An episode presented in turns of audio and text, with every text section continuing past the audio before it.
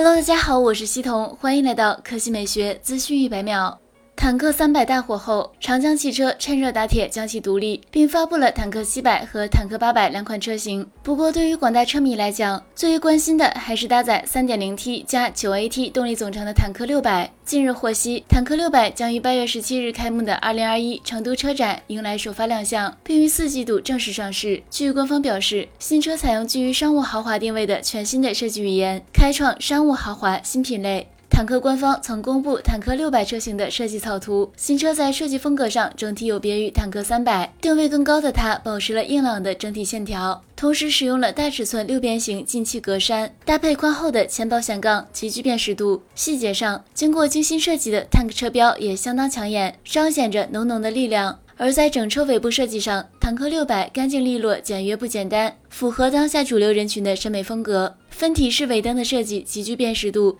值得注意的是，坦克六百此番外观设计引起了不小的争议，有的认为太丑，有的说像道奇公羊。相较于极具争议的外观，坦克六百的配置可以说真香，尤其是长轴首款搭载3.0加 9AT 车型，其中 3.0T 发动机最大功率为354马力。峰值扭矩为五百牛米，相比三点六升 V 六的普拉多动力更强。与之匹配的是长城自主研发的中国首款九速液力自动变速器，当车速达到九十千米每小时左右时，即可挂入九档。值得一提的是，得益于坦克平台，为坦克六百赋予了更强的车身刚性，并配备 TOD 分时四驱系统，保证了整车的行驶安全性以及更强的越野性能。好了，以上就是本期科技美学资讯百秒的全部内容，我们明天再见。